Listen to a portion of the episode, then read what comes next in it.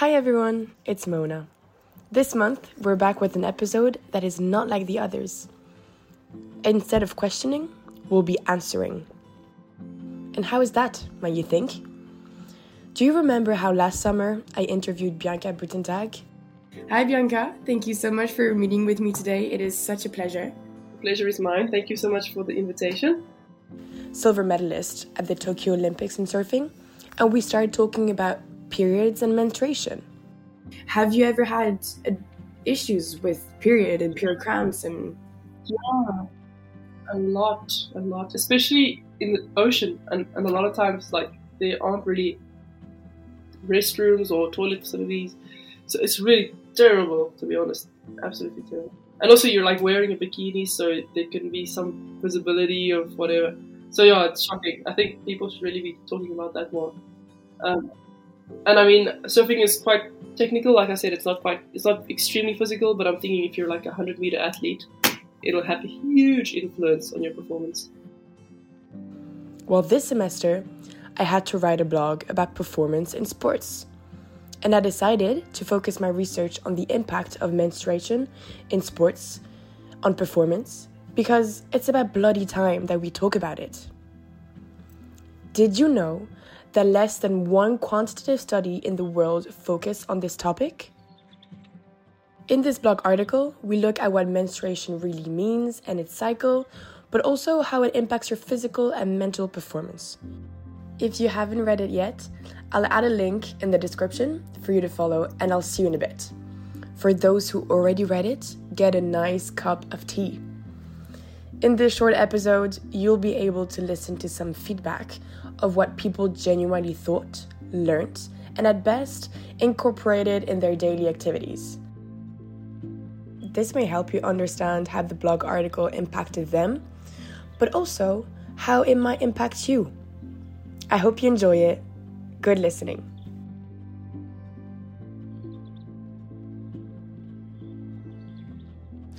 So, after having read the blog, Let's Talk About Menstruation, it's about bloody time, I realized many things. One, that your physical symptoms are just as important as your mental ones, and they definitely are very real and very valid. As a woman who's had her period for many years now, a lot of the time I thought, you know, oh, it's in my head. I mean, I'm the one who controls the pain. Um, if I just force myself to not make it as bad, it won't be as bad. But that's not true. There's so many things going on in your body while you're menstruating the cramps, the bleeding, the bowel movements. I mean, let's not forget the fact that you're you're more fatigued, you know, that you have all these emotions going on at the same time. You have a lot of mood swings, anxiety. So your body is not your body is not exactly supporting you during all this physical training. I mean, you can't possibly be able to give out your best performance when all of this is holding you back. I mean, your body's going through so much and you're trying to make it go through more strenuous training and such intense performance that obviously you can't be at your best. You can't be at your top. So that that must be I mean, that must be really impacting for high level athletes and and even just regular people who enjoy physical activity. I mean, obviously it does have a hindering aspect to it personally, when I'm on my period, I do have days where the cramps are very intense and I can't seem to do much physical activity, maybe not even get up from my bed. Maybe the only thing I can do that day is just go on a walk and maybe all I want to do is just stay in my bed and let my emotions out. So I can't possibly imagine what it must feel like for people who actually have to do so much physical work uh, while while you are menstruating. So that's definitely something that was very nicely highlighted in this blog. I guess also after reading this, it also just makes me wonder why there isn't as much information as we would think on menstruation during sports. I mean, since all of this really does hinder women athletes, how do we not have more solutions provided for this? How are people not talking more about this?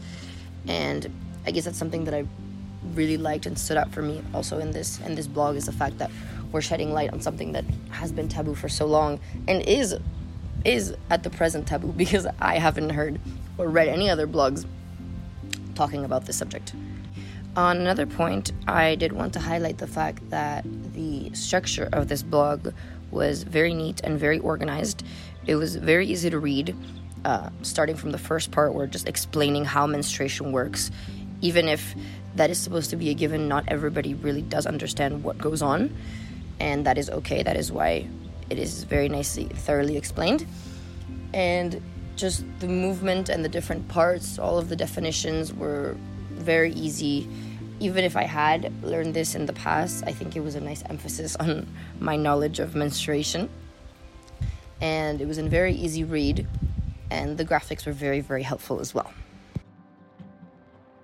As a coach, coaching women um, from all ages, some maybe just um, starting their experiences with their period, or, or, maybe some a little bit older, I think this article really helped me to open my eyes and, and make me understand what they're going through, what their body's going through, and, and how that might affect their performance and, and, and their mental health. So, yeah. So, I really feel like I learned a lot reading the blog, mainly because I know I feel really guilty the week of my period because I don't have, I just don't work out because I don't have the physical or the mental strength or capacity to actually do that and I feel like I'm taking a step back and that I'm kind of like failing at exercising basically. Um, and just seeing that elite athletes actually go through that, um, go through that pain and slowing down during week, which I guess is obvious, but I actually never thought of and kind of imagined they didn't live that at all. Um, it's just, I mean, it's just really good to know. And I know that having read this, um, having understood this, I know I'm going to be more um, conscious of what my body is telling me. Uh, listen to also just my cycle, which is just a part of my body uh, that I have to understand better. It also just reminds me how little I know about how my body works. Um, so, yeah, I'm really happy. I, I got to learn that, to understand that. Uh, I am definitely uh, downloading the app recommended today um, to make just my life easier. So, yeah, I'm really grateful I was able to learn that and excited to learning more. Yay!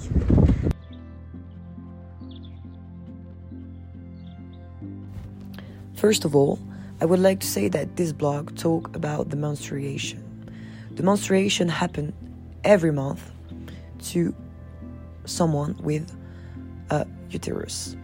So it's really important to talk about it. And that's why I really loved this blog.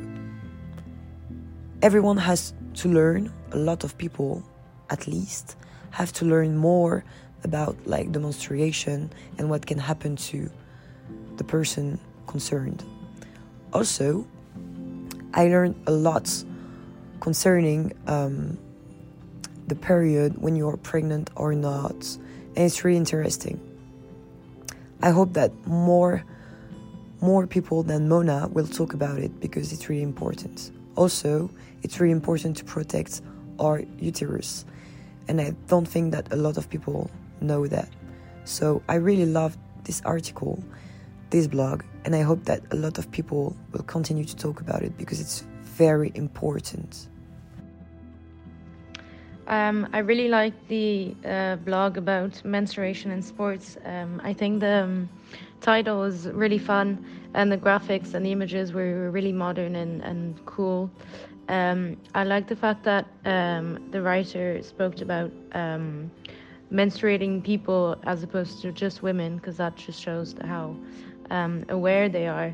I also thought it was very interesting to go through the different steps of what happens, you know, from day from the first week to the second week of menstruation and stuff. Um, I found that very interesting and I learned um, a lot. Also, really like the quotes um, of athletes. It shows that you know, it's uh, some people, even though it's a topic that hasn't really been delved into, um, some people have already sort of approached that topic. Um, I also like the fact that there is some advice at the end, which I thought was very practical and uh, very useful. I'm not um, a big big sports person, but I think it's very. Um, I mean, even with the little amount of sports that I do, I do realize that um, period do. I mean, menstruation does um, affect uh, sports and especially performance. So I thought it was very interesting to talk about it, um, and also to to read that advice because it's not something we hear a lot. So I really enjoyed um, the blog overall. Uh, my name is Seth. I'm 25 years of age. Um, and yeah, I, I, really enjoyed the article because I learned a lot about uh, menstrual cycle. As a man, um, I have little awareness of how it works, when it happens, the effects, and even less of the terminology surrounding it. Um, and yeah, as I said, you know, personally, I knew very little about the hormones mentioned in the article or the effects of menstrual cycle on libido. Um, and yeah, um, I think, you know, that the societies we live have built a taboo around menstrual cycle and women's health. And, and that's a shame because, I mean, that's even worse than a shame because uh, that has resulted in less knowledge about these uh, issues. Um, we have even less idea of how menstrual cycles um, impact sport sports practices, um, whether at you know individual or prof- prof- professional level. Um, and yeah, uh, that's why uh, that's caught my attention um, with the example of the white shorts uh, and the choice of equipment, you know. So yeah, um, I think that you know this kind of article and this article itself, I've got, I've thought me personally a lot about periods, period um, in sport, uh, and not only man but more widely people should be better educated about this subject, uh, which have a strong impact on the physical health and and, and obviously about um on on uh, mental uh, wellness as well of people who have periods. So yeah, I I really you know uh, enjoyed the article and and learned a lot about um, menstrual cycle.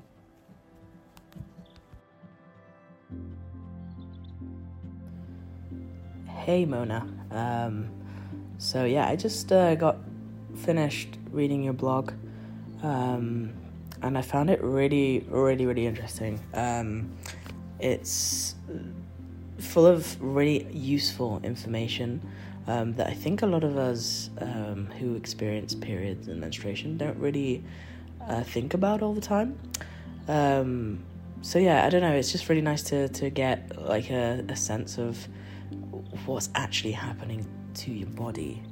Um, you know, because it's just so important to um, to know what's going on inside um, and why uh, we feel the way that we do and, and why we experience the pains that we do. Uh, because I know for me, myself, and probably many others, um, I get excruciating pain on when I'm menstruating and uh, yeah, when I have my period. Um, really, really bad pain. You know, times that you know I'm I'm literally unable to walk, uh, curled up in a ball in my bed. Um, and yeah, it's just horrible.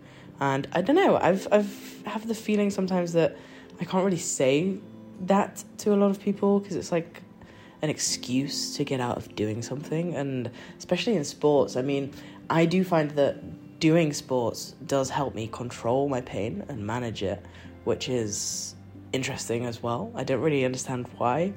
Um, but yeah, I mean, the times that I'm not able to do sports and whatever, I find it really difficult to to manage the pain.